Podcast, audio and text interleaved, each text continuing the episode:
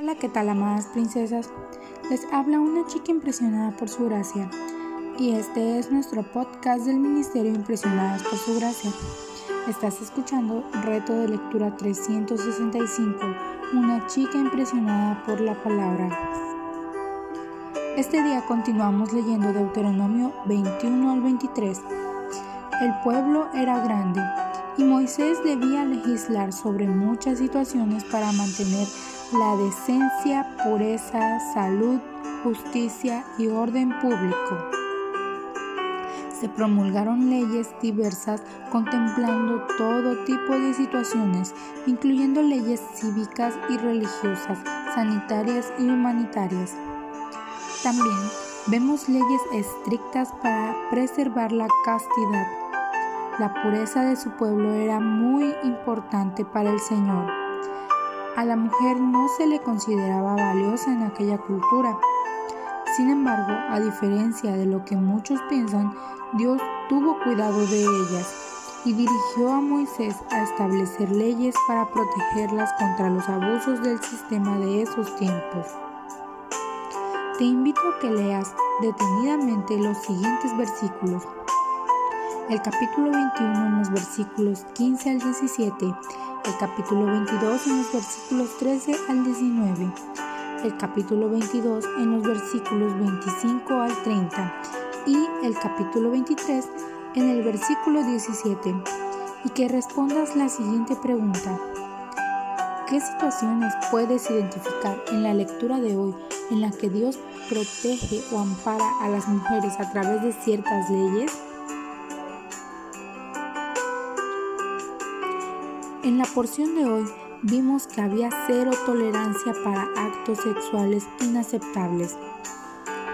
A la luz de los versículos citados anteriormente y de los versículos que te leeré a continuación, ¿qué te enseña esto acerca de lo que Dios piensa sobre la pureza y la inmoralidad? Pero que la inmoralidad y toda impureza o avaricia ni siquiera se mencionen entre ustedes como corresponde a los santos. Efesios 5:3 Porque esta es la voluntad de Dios, su santificación, es decir, que se abstengan de inmoralidad sexual, que cada uno de ustedes sepa cómo poseer su propio vaso en santificación y honor. Segunda de Tesalonicenses 4 del 3 al 4. ¿Estás en una práctica sexual inmoral en este momento? Arrepiéntete y confiesa tu pecado a Dios. Él es tu ciudad de refugio. Él perdona tu pecado y te hace blanda como la nieve. Lee Deuteronomio 21 del 18 al 21. ¿Qué tan abominable es la rebelión para Dios? ¿Qué tan importante era para Dios la obediencia y sujeción a los padres? Por supuesto, hoy no matamos adolescentes irrespetuosos o desobedientes, pero ¿cómo crees que la falta de autoridad de los padres genera falta de temor en los hijos y por ende el irrespeto de ellos hacia sus padres? Efesios 6 del 1 al 4 nos dice, Hijos, obedezcan a sus padres en el Señor, porque esto es justo. Honra a tu padre y a tu madre, que es el primer mandamiento con promesa, para que te vaya bien y para que tengas larga vida sobre la tierra. Y ustedes, padres, no provoquen a ira a sus hijos, sino criarlos en la disciplina e instrucción del Señor. Lee el capítulo 21, versículos 22 al 23. ¿Cómo se relaciona esta porción con Cristo? Veamos en Gálatas 3:13 que Cristo nos redimió de la maldición de la ley, habiéndose hecho maldición por nosotros, porque escrito está, maldito todo el que cuelga de un madero. Dios creó dos, dos sexos, hombre y mujer, y Él hace distinción entre ellos y espera que los géneros se vivan de manera distintiva. Lee el Deuteronomio 22.5, perdón. ¿Por qué crees que Dios consideró apropiado incluir esto en las leyes? ¿De qué forma es el espíritu de esta ley relevante para la cultura de nuestros días?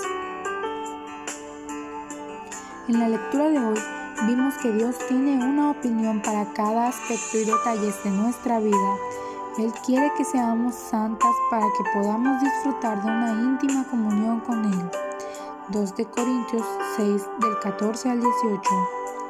Vimos lo que Dios piensa de la inmoralidad, del adulterio, del crimen. Todos merecemos la muerte. Romanos 6:23. Pero Dios, que es rico en misericordia, proveyó a su Hijo Jesucristo, quien cumplió la ley a perfección, para que todo aquel que en Él cree no se pierda, mas tenga vida eterna. Él fue muerto en un madero por pecadores rebeldes como tú y como yo, y su sangre lava, cubre y perdona todo nuestro pecado. ¿Has confiado en Cristo para el perdón de tus pecados? Corre a Él. Gracias por escucharnos en este bello día.